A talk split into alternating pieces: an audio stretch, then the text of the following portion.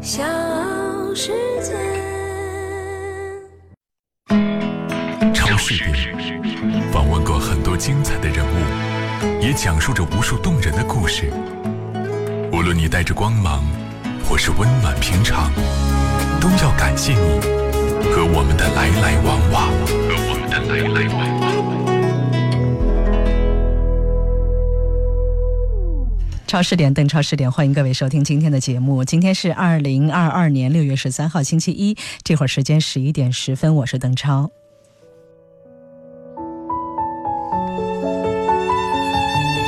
今天邀约的这位嘉宾哈，其实我们中间经历了非常多的波折，现在回想起来挺有意思。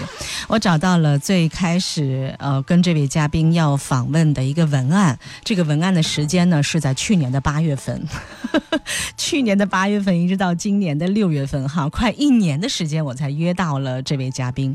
那我来介绍一下哈，他是我们江苏省人民医院泌尿科泌尿外科的主任医师秦超。你好，秦主任。主持人好，真的？有，你还记得吗？我们去年跟你邀约，就反复的在那个微信上面跟你确定什么样的时间可以哈，因为疫情的原因，因为各种各样的这个，当时您也是在苏州哈，在苏州苏州。外派哈，是在外派，对对对，在省人民医院的分院工作，然后每每个星期可能也就回来个两三天，对，呃，然后疫情的原因呢，很长时间你还回不来，这中间就这么。哎呀，波波折折的哈，反反复复，以为时间都可以确定了，但是要不然就是主要还是秦主任这边的时间，要不然就是我这边的安排好像安排不过来。哎呀，就这么 特别的不巧哈，但是今天还是被我抓着了。因为秦主任现在已经回到省人民医院了哈，对对，嗯，是开始在南京的正常的工作和生活。这样一来呢，我们就有了很多做节目的便利，所以我们约到了今天，请到了秦超秦主任哈。呃，秦主任的身份其实很简单，刚才我已经介绍了，是我们江苏省人民医院泌尿外科的主任医师。但是秦主任呢，又有一些不简单的身份，比如说，我看到对秦主任的各种各样的报道哈，除了讲到秦主任是一个非常优秀的医生以外，还有一个身份，你是一个音乐人，是吧？可以可以用音乐人吗？这个词有点大了，是吧？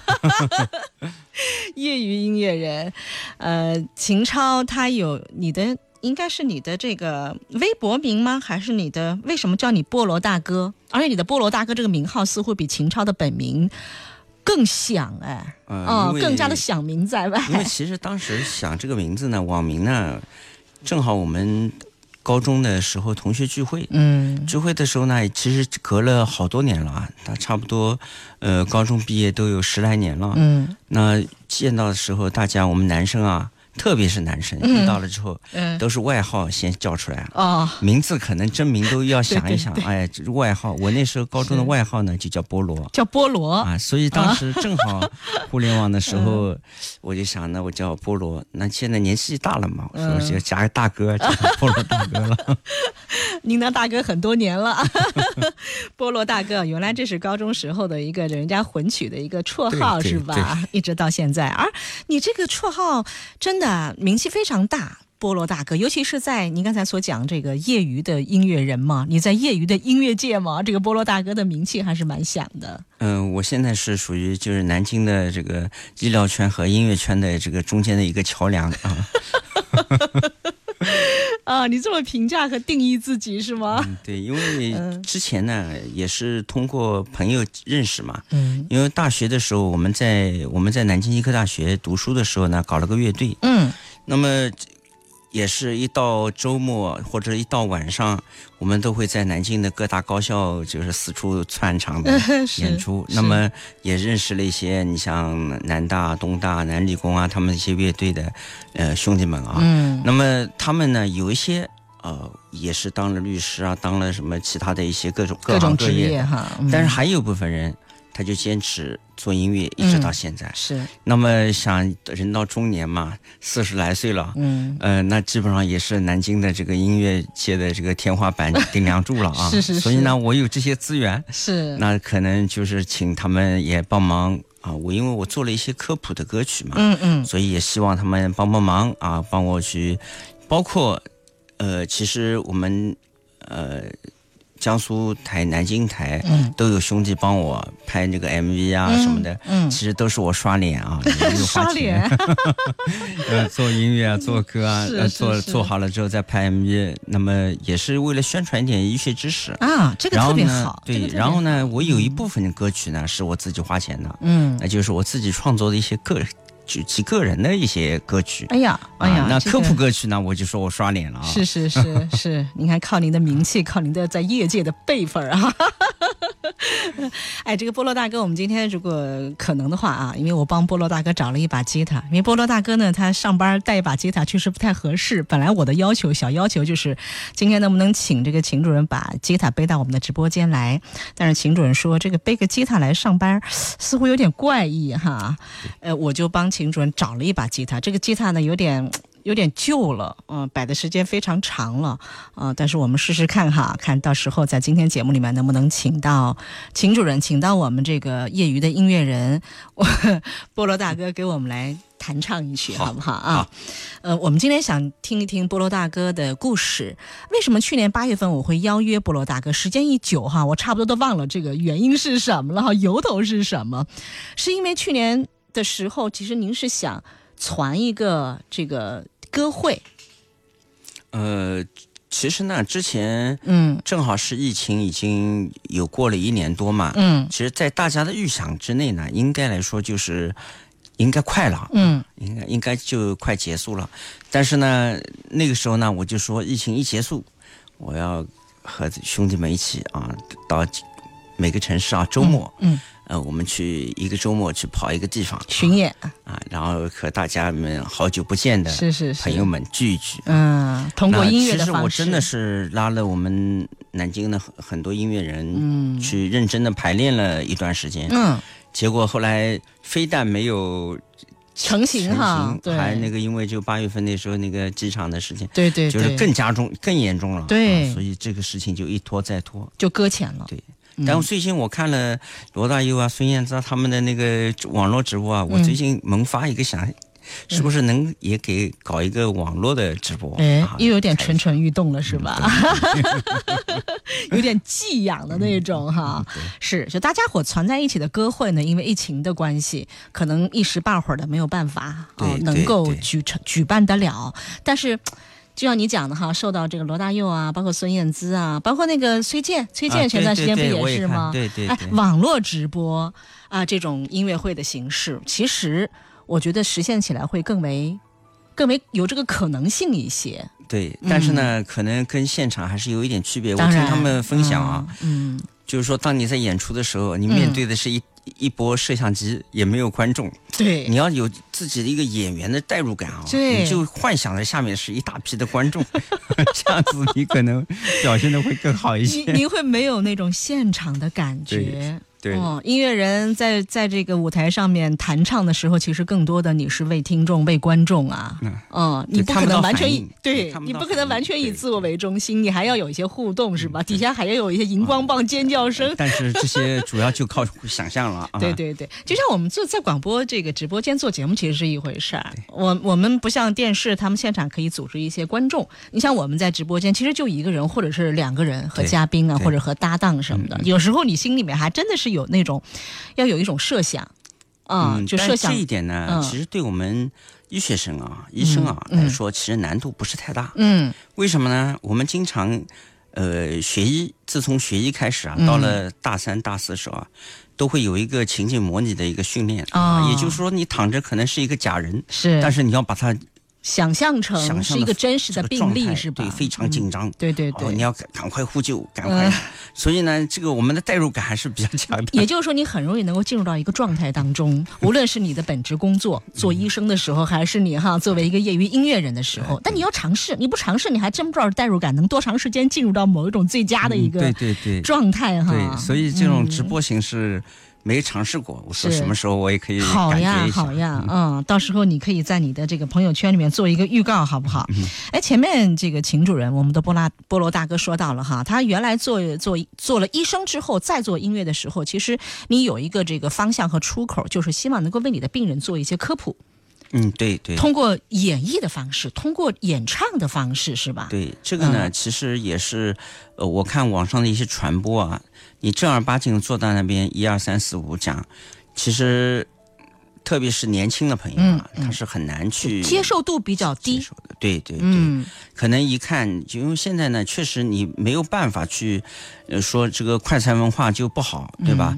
那么要在三分钟到五分钟之内就让你笑或者让你感动到，是，或甚至一两句话你就要开始就感动到，有一个爆点是吧？对，嗯嗯，但是呢，确实，呃，像这种特别是这种急救的一些知识啊，嗯呃。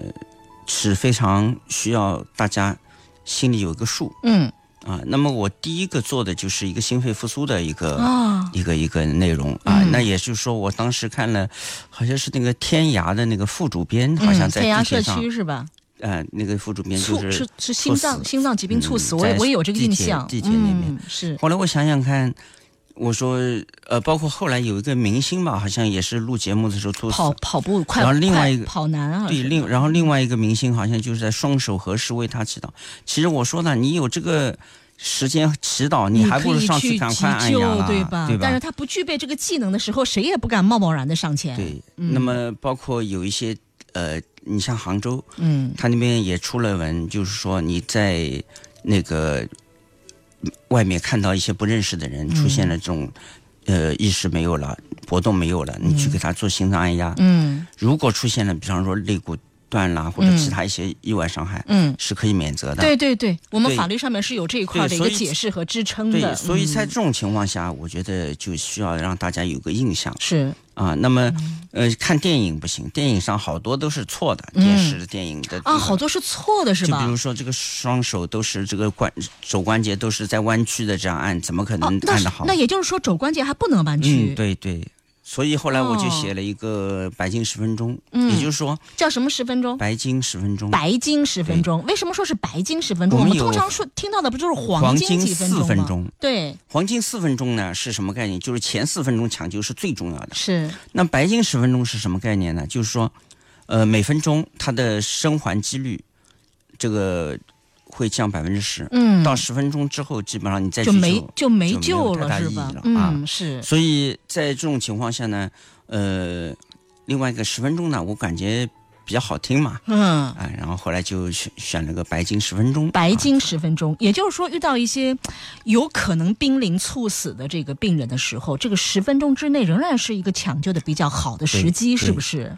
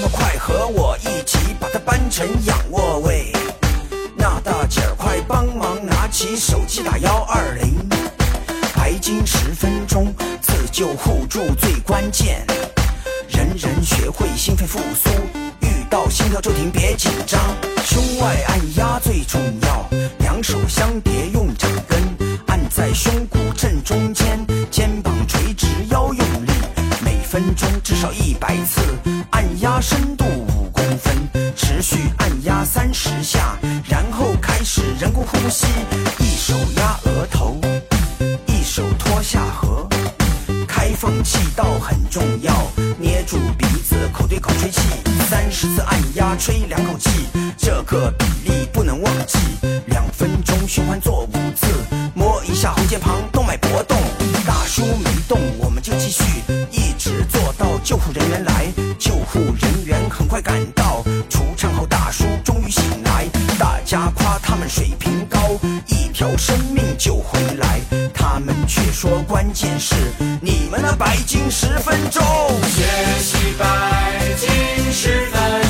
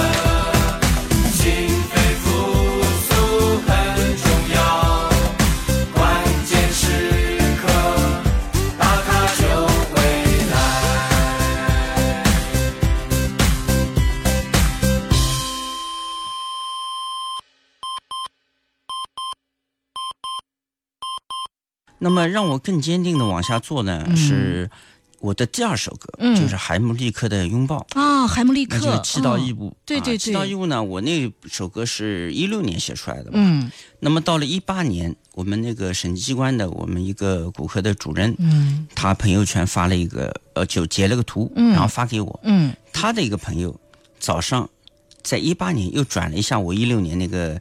宣传的那个视频 M V，他说一六年认真看了学了，嗯，今天早上用了，真的用上了。然后我后来问我们那个张主任，我说你朋友怎么样啊？嗯，后来是不是小孩啊？嗯，那个，嗯，然后他说哎说是是的，说但是没问题了。他说他现在能有心情发朋友圈，那肯定是救人就救过来了。对，因为如果说像南京早上的交通，呃，邓老师您也知道。你可能在几分钟之内，这个幺二零就开到你家里面，不太现实，不太现实。但是小孩如果说气道堵住了，嗯，没有空气进去，那几分钟之后就走掉了。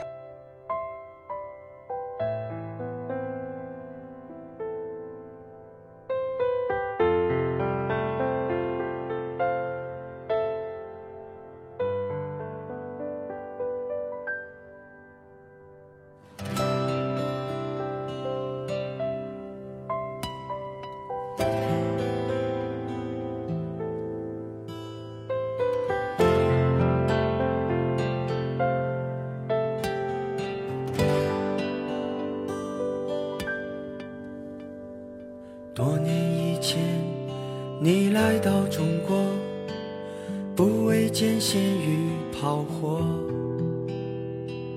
用你的急救知识拯救生命成为我们的好朋友战争结束后你回到故乡继续从事急救工作去的生命，让你感到心痛。经过深思熟虑和不断努力，你设计了抢救手法，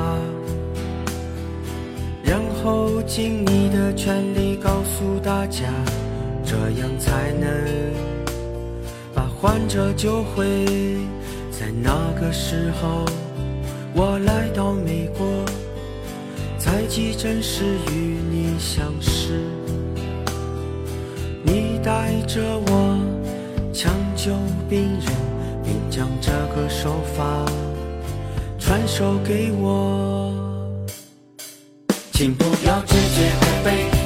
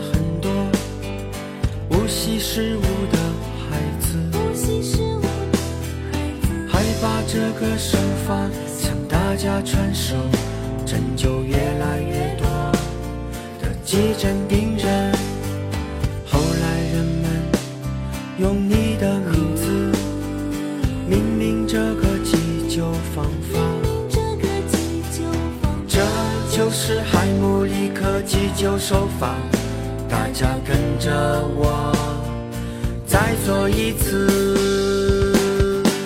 请不要直接喝杯，更不要伸手去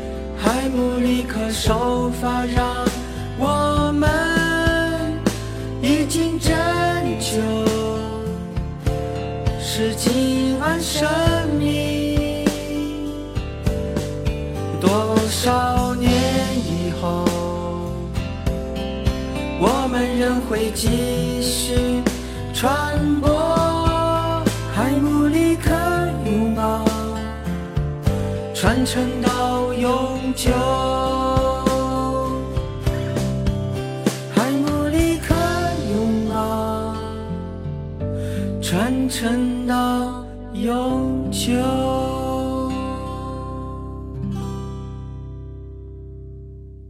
所以我觉得这一件事呢，其实我还让我比较坚定。嗯，所以我后来又做了一个灾难来临啊，那是因为那个也是看到很多的，呃，我的同事到那个是盐城的一次龙卷风，嗯，然后他们去看，其实有很有多少人是被龙卷风卷上去了，再掉下来，就是造成的伤害，很多都是什么？他看到了风就往往边上逃。逃的过程当中，可能龙卷风卷到一些什么玻璃啊、砖头啊，被砸、被砸伤啊，对对对。所以呢，我后来就是说写了一个灾难来临，火灾、风灾、水灾，包括那个地震呃、那个车祸等等这些救援的第一瞬间，嗯，你应该采取什么方式？嗯，怎么样避险是因为后面你到了五六分钟或者十分钟以后，急救的人来了。那就没你什么事了，也不需要你特别的去非专业的人去走。但是你第一瞬间可能就会让你救回一条命。嗯啊，就比如说这个车子马上快摔冲到河里了，嗯，赶快把开车门或者摇车窗是啊，我进去了之后，你这个车门就开打不开了。嗯啊，所以其实就这一瞬间，像龙卷风来了，第一时间直接趴倒，找一些台阶或者有一些。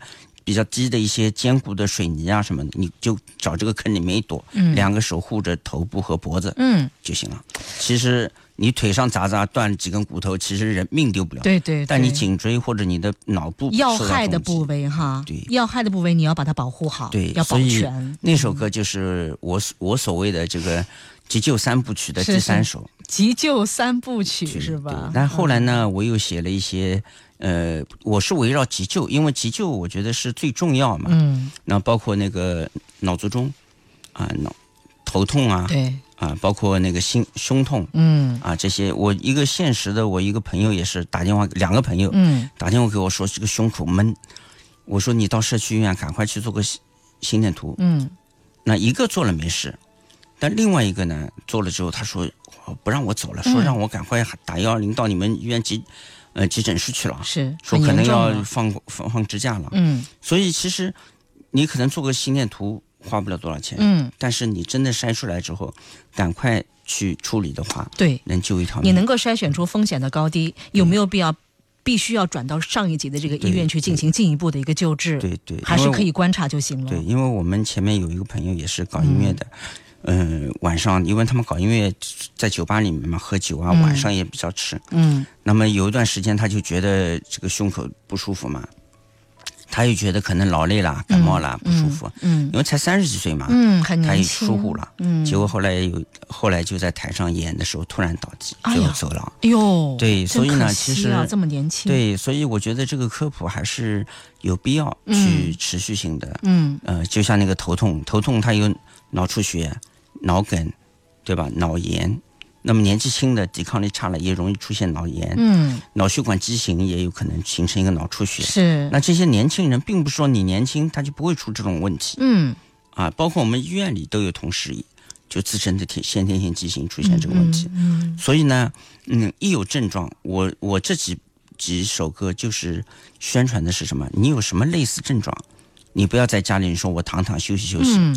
自己扛过去，或者觉得自己年轻，应该没什么大问题。嗯，我那首歌的名字就叫《没有然后》。嗯，没有然后啊，对，是。然后呢，后面就是最后一一段，就是讲我应该怎么处理。嗯，最后就是才有然后。嗯嗯，因为你不是说我休息休息。嗯，本来我本来想问秦主任的问题，就是做音乐和做医生哪个更吸引你？其实这个问题不用问了，你是把音乐和你的这个本职的医生的工作是。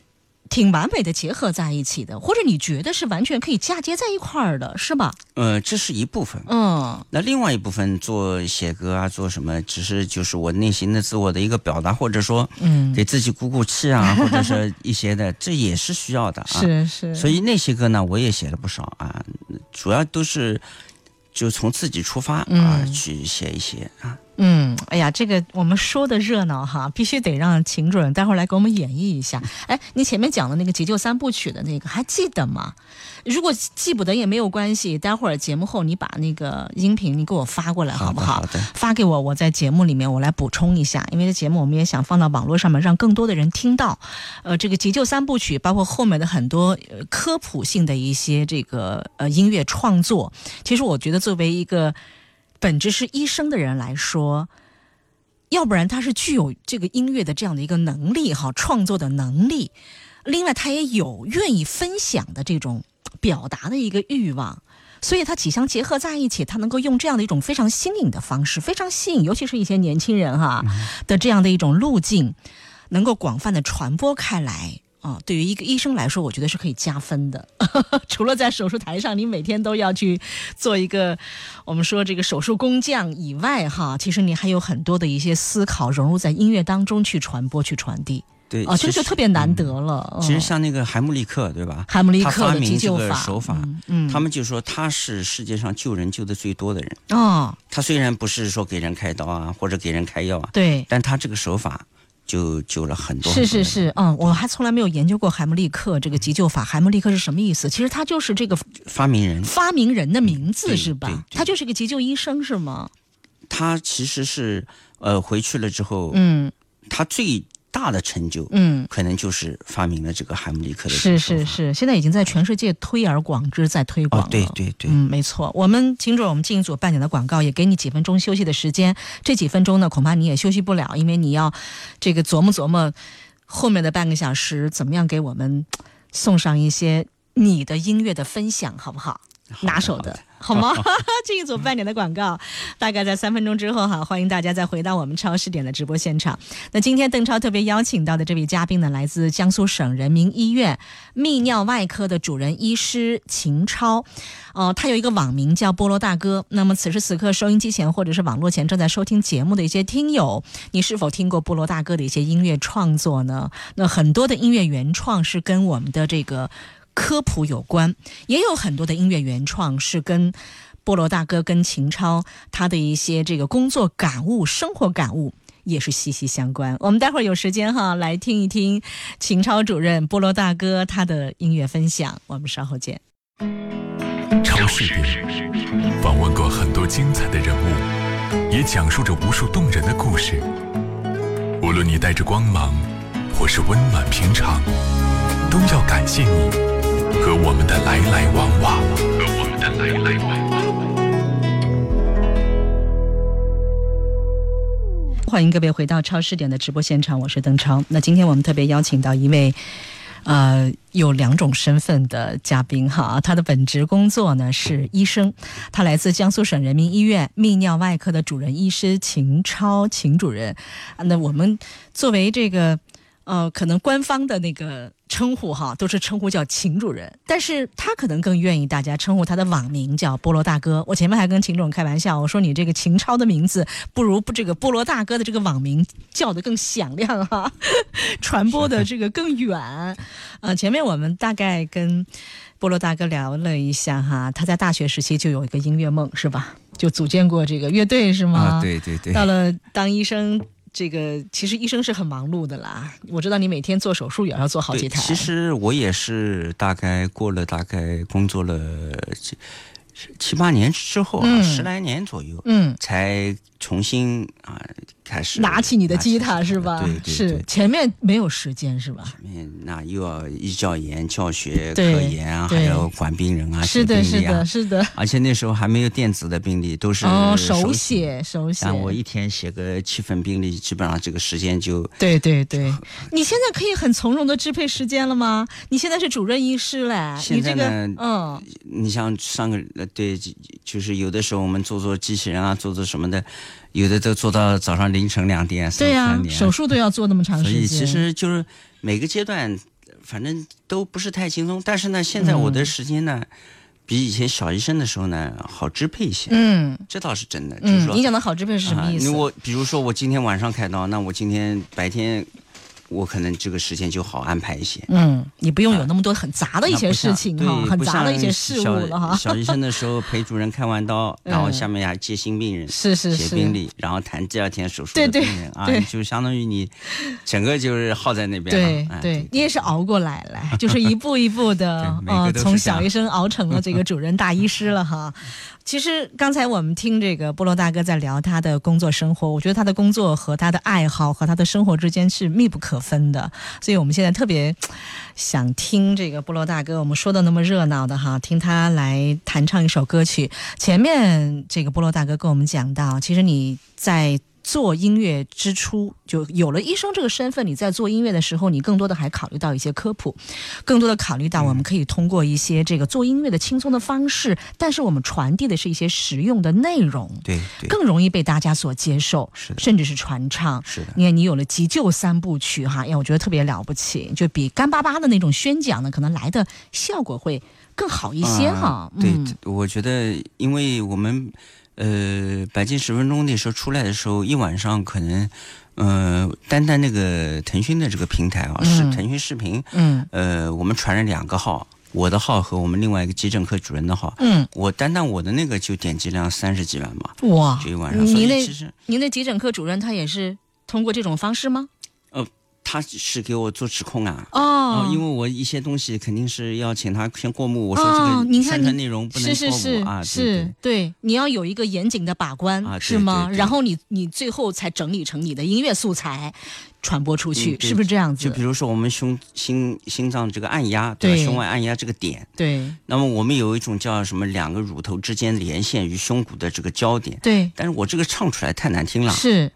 你那你怎么？你后来怎么把它变成你的音乐？对，然后我说我按的这个应该是按在胸胸骨怎怎么？我我给他讲了一下，嗯，呃，按在胸骨中间行不行？就让我这样唱出来，行不行呢？而且也方便大家那个能懂吗，对对不对？然后后来我说。行不行？嗯，可不可以？嗯，就就是我们那个陈主任是 来把控啊。我他说可以，那我就就就这样写了。必须得严谨哈。对，因为有一些东西呢，就是说完全按照我们的这种判断呢，你比如说我们要乐间啊，几乐间、第几乐间什么什么。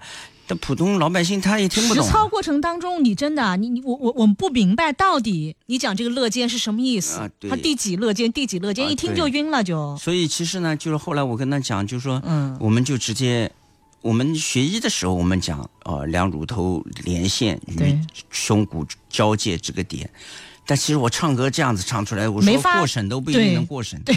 所以我说，我说我按在胸骨正中间可以吗？嗯，那如果说能达到效抢救的效果，是，而且大家一听听过了，知道我至少按知道了，按在胸骨这块地方，对，那就可以了。嗯啊，所以后来我这个歌词又改了。嗯，那么我改动，那肯定要请专业的急诊的医生来帮我把关。是的，是的。所以你刚才讲到有个过审哈，呀，呃，这个。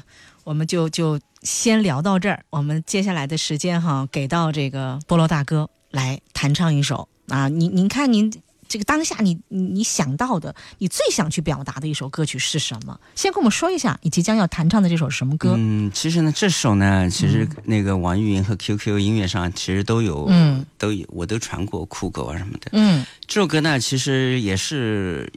对我来说，我的心态啊什么的，对我影响还是比较大的一首歌。嗯，呃，叫《人生路上边走边唱》啊，就是自己要积极一点，但是呢，也不要给自己太大的压力啊。那么，包括现在岁数越来越大，其实身边的老师们啊什么的，个个也都离开了我们啊。其实对我影响还是蛮大的。那么，既要积极的活着。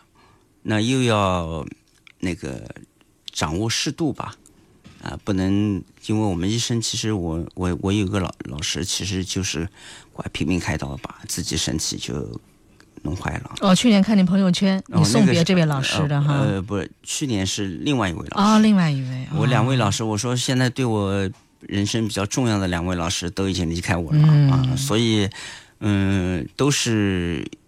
一个出现肿瘤，那去年我们那个我那位老师呢，又是主动脉夹层。哟，医生不能自救啊！嗯，这个没有办法，A 型破裂，他直接这个主动脉夹层，我知道是一场一种非常凶险的心脏疾病。所以呢，其实嗯，就是说人呢也不能就太悲伤了，但是呢也不能自己太拼命哇。所以我觉得人生路上嘛，边走边唱啊，人生路上边走边唱。来，我们来聆听一下。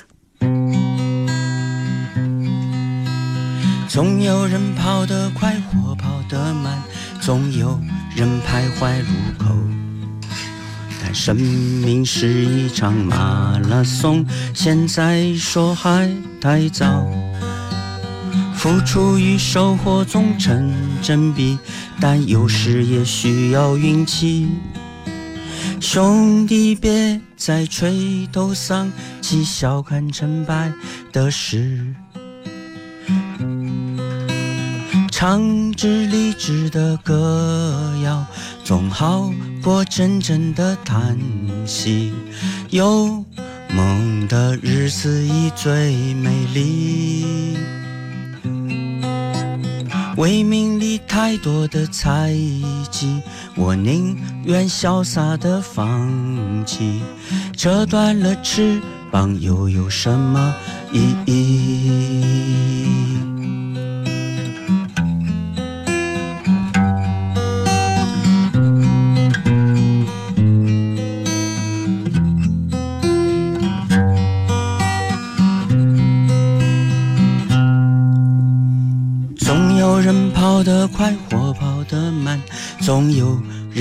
人徘徊入口。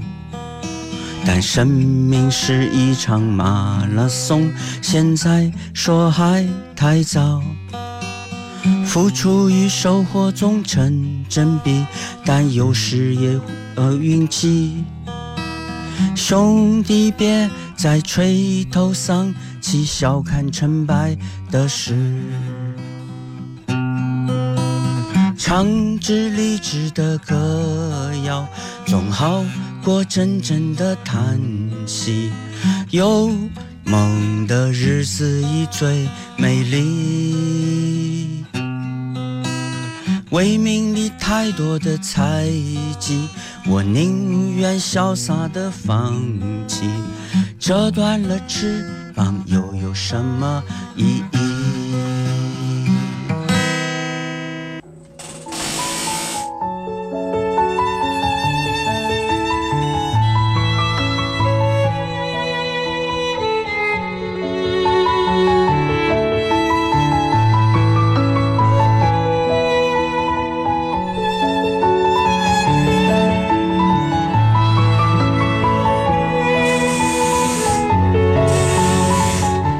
路上边走边唱啊！这个菠萝大哥刚才演绎的这首，应该是自己创作的歌曲，而且有了一些人生感悟、人生积累之后，这首歌曲可能你在唱的时候会有很多的画面感吧？对，其实呢，现在。不知怎么了，到我觉得到了四十岁之后的这个坎啊，嗯，我感觉我越来越多愁善感了，是因为我有听一些歌啊，看一些电影啊，自己弹着弹着也就快就哭了，嗯。啊，所以以前没有这种情况，是。啊，那现在会想到一些什么事啊，想到一些人啊，那后面就。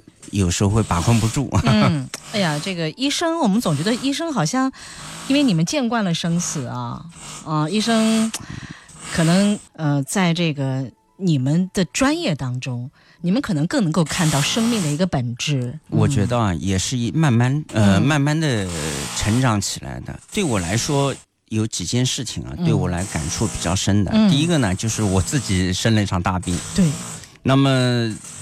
这个角色转换之后啊，其实我自己相当于把各种治疗的方法，那 CT、磁共振，以前我们只知道开单子，对，那我自己去做了一遍，包括那个骨扫描啊什么的，另外呢，放疗啊、化疗啊、靶向治疗啊什么，我也都体会了一下。原来都是病人经历是吧？所以呢，这自己经历了。对这个经历之后呢，其实我觉得啊，你没经历过和经历过还就不一样。是。啊，另外呢，就是我觉得我的两位老师离我而去啊，其实一位因为肿瘤啊，一位因为这个心血心血管的一个意外，急诊的一个意外啊，其实也是让我陷入一段比较低沉的这种时期，是就更会觉得人生无常。呃，都得一个一个经历嘛，对啊，所以呃，也是长多大嘛，慢慢的会。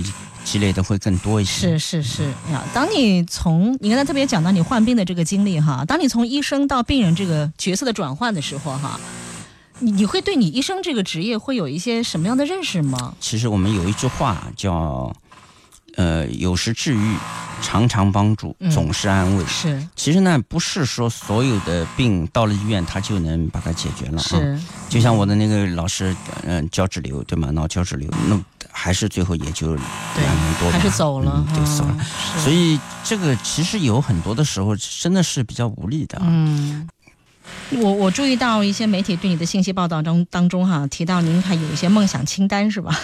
哦，那是对前前两年对，那是我生病的时候。生病的时候啊，那时候现在现在情况还是挺好的哈。现在十一年了嘛，嗯，十一年时间了。因为那时候呢，我因为我接受这个治疗还比较狠。都在嘴巴这里，所以呢，我是没办法。是鼻鼻咽，鼻咽对对鼻咽嗯。然后呢，放疗、化疗、靶向治治了之后呢，我满口腔溃疡，没法喝东西，没法没办法吃东西。嗯。所以呢，每次我在治疗的时候呢，出来我正好呃路过会回家的时候会路路过那个放疗之后回家，嗯，会路过一家那个牛排店。我就看着我，我说，后来我就回家拿了个本子啊，那个本子，我说等我好了之后，我也先去吃一吃一顿啊，吃一顿吃一块这个牛排。是是是。所以后来我也完成了这个梦想。哎呀，啊，你你自己这个十一年的应该是抗癌的经历，嗯，对对对，现在算是战胜了它。嗯，这个呢，我是觉得呢，你不能说违心啊，但是我是觉得当时我判断的时候，那时候是。把我判断成那个四期了，就是就末期了，脑脑部脑内有转移了啊啊！那把我吓坏了，你知道了。我们因为我们自己都很知道，我一看这个生存率啊，对吧？那后来呢，通过治疗之后呢，发现我脑脑子里面那块呢，它不是转移啊。那后来就降期了。哎呦！但是呢，这个呢，我只能说是可能老天跟我开个玩笑吧，吓吓我。您您是幸运的。对对，所以呢，就是说也要。就是怀着这个感恩之心嘛，是是是是，感谢上苍又给我多了点时间，给了您更多的时间去挽救病人 啊，给了您更多的时间去传播这样的一些你的音乐理想。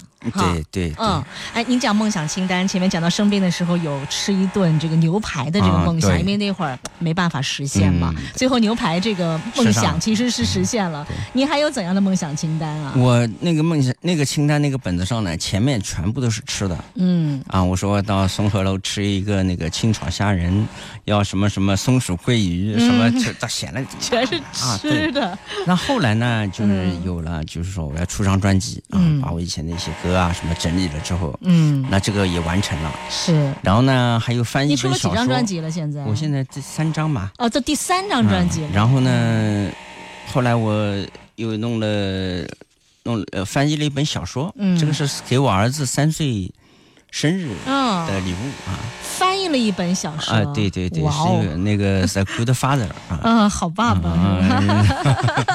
啊但是国内翻译过来呢，被那个编辑改掉了，改成了叫单身父亲。哦，对，但是呢。嗯，就是我。它原意到底是啥呀？嗯，它的原意到底是它是其实它是什么呢？就是说最后是相当于他们三个人是在一起的。嗯。然后呢，只但是中间有一个比比较离奇的一个故事。嗯。啊，然后那个女的呢，那个也是经过了心脏的移植啊，然后后来又重获新生，嗯，然后最后又在一起了。嗯。那么这一件事情，这个本小说呢，其实是美国的一个畅销的小说。嗯。然后呢，正好四川文艺的出版社后来。通过我一个朋友，嗯，说就找我翻译，我说那我就尝试一下，所以就我跨界跨的还比较 对，你还真是还跨界到这个翻译去了。包括上上呃最近这段时间，我和朋友像两年前策划的，嗯呃写了一本关于这个 Beyond 的和啊我们的人生故事啊，就是出了一本。前前两天还参与了一个 Beyond 的一个纪念活动，是吧？对对，然后呢，就这本书。前两天出来了，然后我们就在先锋书店开了个就是那个宣发的一个仪式啊，是。然后这个其实 Beyond 对我影响比较大，所以我也在。Beyond 是你的，算是你是他的歌迷，是不是？对，因为这个我是我们我们是各行各业的，嗯，十十七位作者哦，然后就谈一谈 Beyond 对我和我的人生故事，然后浓聚成一本书。对，这也会是你梦想清单的。里面这个额外的一种收获吗？所以我说我专业书籍也出过了，嗯，那么非专业书籍呢也出过了，嗯，然后翻译的小说呢我也出过了。啊，那专辑呢我也出过了，是是是，所以那个 MV 呢导演我也当过了。啊。那最近呢我闲暇之余我最近在写本武侠小说。啊，在写武侠小说，但是进度很慢，现在可能写了大概两万多字吧。但是 因为时间比较，您的跨界太让我吃惊了。都是碎片化时间嘛，是是是。所以我碎片化时间，我去刷刷短视频呢。我说还不如我来自己写写因为武侠梦啊，武侠小说也是我的 你当年的一个梦想啊。是，这也是梦想之一，是不是？那我们就期待着菠萝大哥，期待着秦超主任这部。武侠小说的问世，来自于一个医生的笔触，哈，来自于一个业余音乐人他的一个构想。这这部这个武侠小说到底是怎么样的？啊，真的是让人这个有无限的联想。今天特别感谢江苏省人民医院泌尿外科副主任医师菠萝大哥秦超秦主任来到节目里。后半段的时间哈，我们受到了一些这个声音元素的干扰，其实非常遗憾，这让我们没有办法思想集中啊。但是好在今天，我觉得还是比较。相对比较完满的采访到我非常想采访的秦超主任，啊，那我们以后吧，我再跟您约好不好？因为今天有一些干扰和瑕疵，我们今后带着呃秦超主任带着菠萝大哥的一些创作的歌曲。啊，带着你的新的梦想清单里面的一些梦想，比如说那部武侠小说，好吗？那要猴年马月才能再来到超市点，不着急，不着急。也许讲到第几个章节的时候，你有感想了，想来分享了，就来，好吗？嗯嗯。啊，秦超主任，好，我们今天节目就到这儿了。我是邓超，感谢收听，我们明天同一时间超市点再见。你的努力值得被看见，你的努力值得被看见。超市点，试图去了解和认识万千行业中的耕耘者、奉献者、劳动者。